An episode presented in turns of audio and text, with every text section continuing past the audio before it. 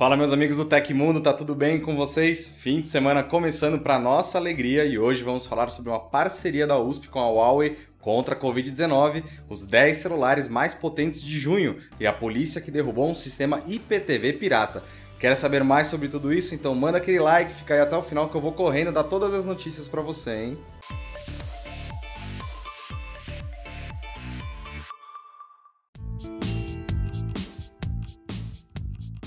O Instituto de Radiologia e o Inova HC da USP fecharam parceria com a Huawei e outras empresas e criaram uma plataforma para diagnóstico aprimorada da Covid-19 com base em inteligência artificial. A Radvid-19, como é chamada, foi lançada há pouco mais de um mês e já recebeu mais de 21,5 mil acessos, tendo quase 7 mil exames de imagem cadastrados e analisados, que foram enviados por radiologistas de 12 estados brasileiros. 71% deles indicaram que os pacientes tinham sido infectados pelo novo coronavírus. E o serviço é composto por um imenso banco de raios-x e tomografias de tórax de pacientes de 50 hospitais cadastrados de todo o país. Usando algoritmos e tecnologias de inteligência artificial, a plataforma consegue identificar indícios da presença de Covid-19 nos registros. O objetivo do projeto é ajudar profissionais e órgãos de saúde a esboçarem novas estratégias de tratamento, combate e prevenção contra a Covid-19 com base em um diagnóstico mais eficaz por isso, a plataforma tem acesso livre e restrito para médicos e instituições de saúde de todo o Brasil. Profissionais de saúde e instituições médicas de todo o país podem acessar o Ravid19 clicando no link aqui embaixo. A polícia do Reino Unido derrubou nesta semana uma rede de IPTV pirata que opera sob os nomes Global e Global Entertainment.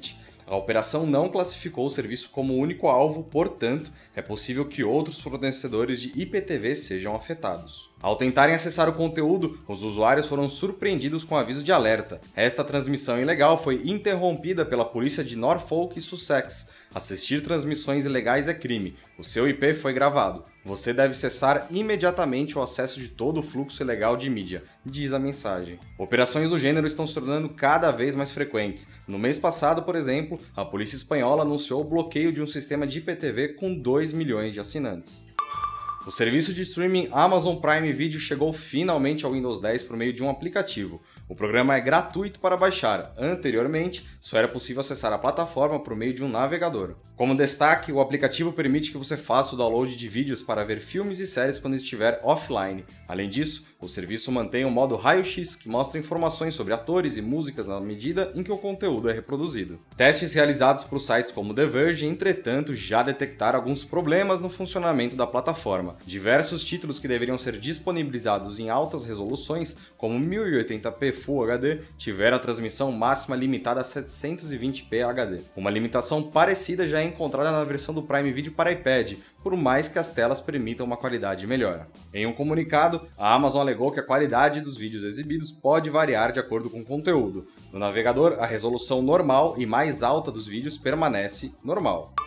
A interface MIUI 12, versão mais recente do serviço da Xiaomi, foi disponibilizada via download para mais aparelhos em sua versão estável. O pacote de novidades traz não só melhorias no visual, mas também em funcionamento e nos aplicativos. Ela inclui um novo modo escuro, recursos para atividades físicas, mais privacidade e até um monitoramento da qualidade do sono. A 12 versão do sistema operacional da Xiaomi foi lançada em abril de 2020, com uma lista ampla de dispositivos compatíveis. Ao todo, 42 modelos terão a possibilidade de download, sendo que a primeira onda já aconteceu no mês passado. A lista atualizada agora conta com mais modelos da própria Xiaomi e das suas submarcas independentes, a Redmi e a Poco. Os aparelhos que já rodam o novo sistema envolvem a família Mi 10, Mi 9, Redmi Note e Redmi K a lista completa você encontra no site do Tecmundo, clicando aqui embaixo. A ferramenta de benchmark Antutu divulgou os smartphones Android mais potentes do último mês. Coletando dados de 1 a 30 de junho, a ferramenta utiliza as médias dos smartphones com melhor pontuação nas faixas premium e intermediária para criar um top 10. Desta forma, os resultados da lista são baseados nas médias e não nas pontuações mais altas. No mês de junho, Todos os 10 melhores colocados no AnTuTu utilizam a plataforma Snapdragon 865 da Qualcomm. O chipset foi anunciado em dezembro de 2019. Nesta nova lista, o smartphone topo de linha melhor colocado é o Oppo Find X2 Pro, com 608.049 pontos. Em maio, o melhor colocado foi o Xiaomi Mi 10 Pro. Já o intermediário na melhor colocação do mês é o Redmi 10X Pro 5G da Xiaomi, com 402.092 pontos. Em segundo lugar está o Oppo Reno 3 5G, com 400.289 pontos. E em terceiro lugar ficou o Redmi 10X 5G, com 398 mil pontos. Já sabe, né? Para conferir as listas completas dos celulares mais potentes, acesse o link do Tecmundo que está aqui embaixo.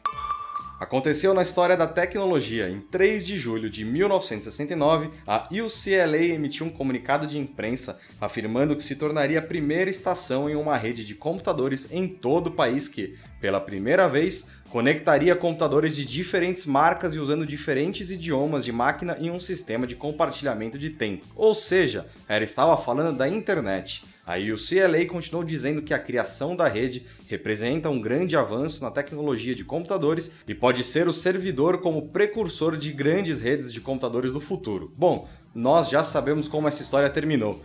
Esse foi o primeiro passo na criação do que ficou conhecido hoje como a internet.